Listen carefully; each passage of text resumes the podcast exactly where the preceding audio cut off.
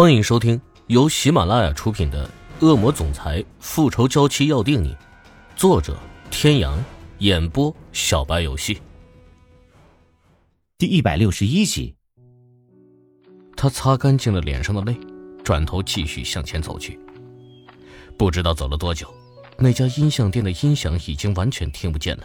小姐，新店开业，那边马上举行开幕仪式，凭这份才艺可以参与抽奖。中奖率百分之百，不要错过哦！一个穿着光头强人偶衣服的人，语气欢快的把一张宣传单递到他的面前。他顺手接过，像是一只提线木偶般，顺着那人手指的方向走了过去。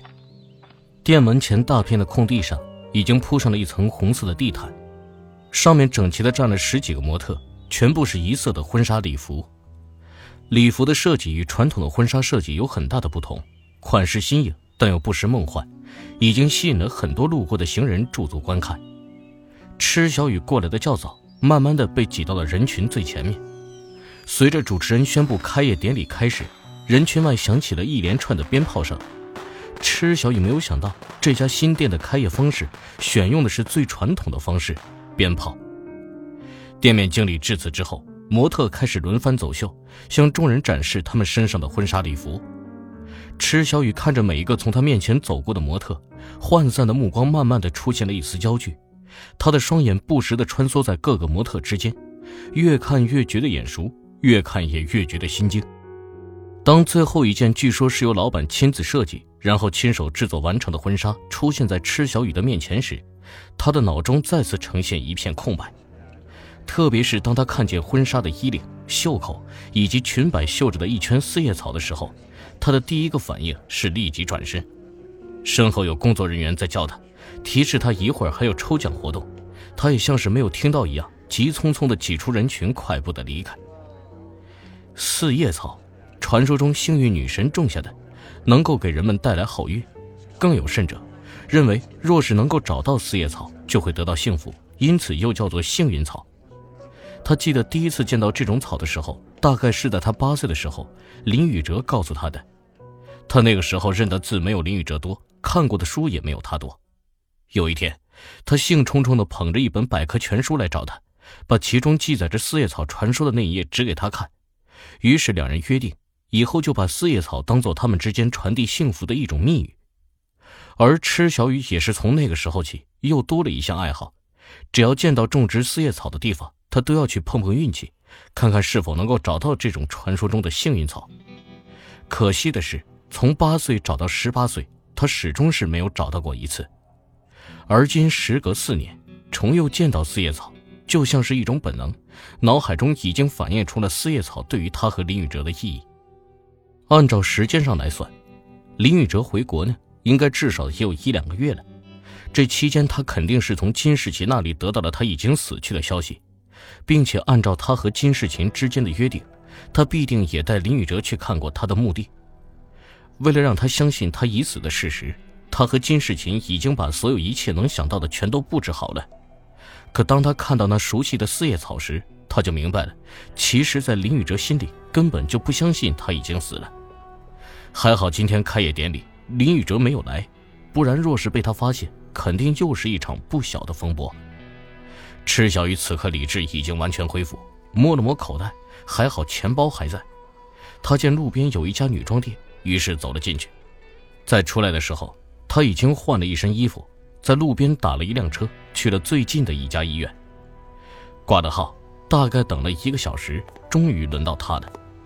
七上八下的走进去，在护士的指导下全程配合，也没有过多的询问。几分钟之后，手里拿着化验单进了医生办公室。当被告知她确实已经怀孕六周的消息之后，她整个人立刻又处于震惊的余韵中，怎么也出不来。尽管已经有了心理准备，可她心里仍然还是慌乱起来。怎么好端端的就会怀孕了呢？之前不是医生还说她不可能怀孕的吗？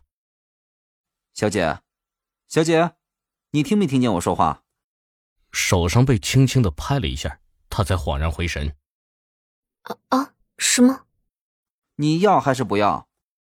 啊！一时间没有反应过来，他迷茫的又问了一句。医生有些不耐烦的又问了一遍：“孩子现在只有六周大小，你现在决定要不要还来得及。要还是不要，他还能选择吗？没有想到老天爷还真是会给他出难题，出的难题一个比一个难选择。手下意识的抚上了小腹，话到嘴边却一个字儿都说不出来。小姐，请你快一点，要是决定不了，可以先回去考虑。我这里还有很多病人在排队呢。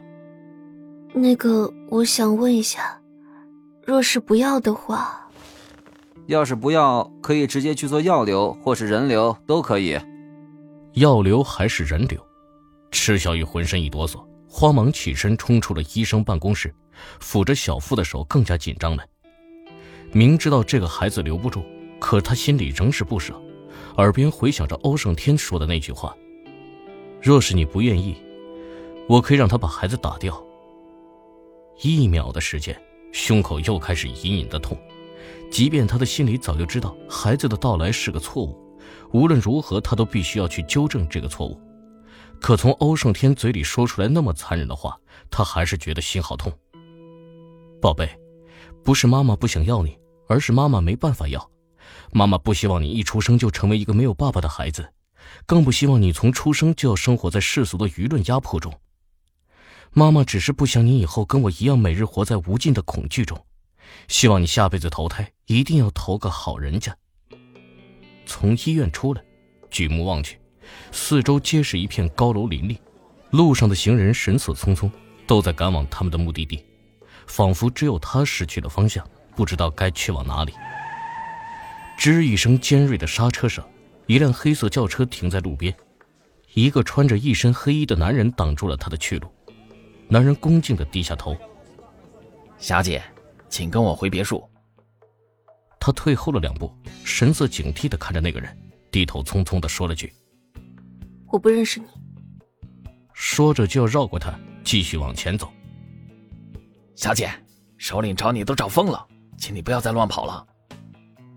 同时掏出手机。拨了出去，电话接通之后，他简单的汇报了一下，把手机递到池小雨面前，示意他接电话。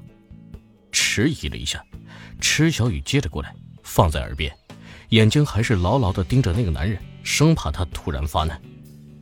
池小雨，你胆肥的，敢无视我的命令私自跑出去？池小雨将电话拿开，他这下相信了，这个人确实是欧胜天的人。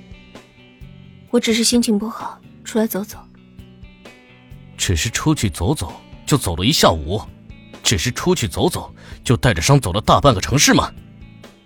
池小雨无言以对，连他自己都觉得不可思议。他究竟是怎么走到这里来的？还差点引发了另一场风波。想到这个男人在医院跟关莲娜说的那些话，他的心里就是一阵锥心刺骨的痛。他那时的话还言犹在耳。现在却又表现出一副深情款款的样子，到底哪一个才是真的他？我不想跟你吵架，那就快回家。各位听众朋友，本集到此结束，感谢您的收听。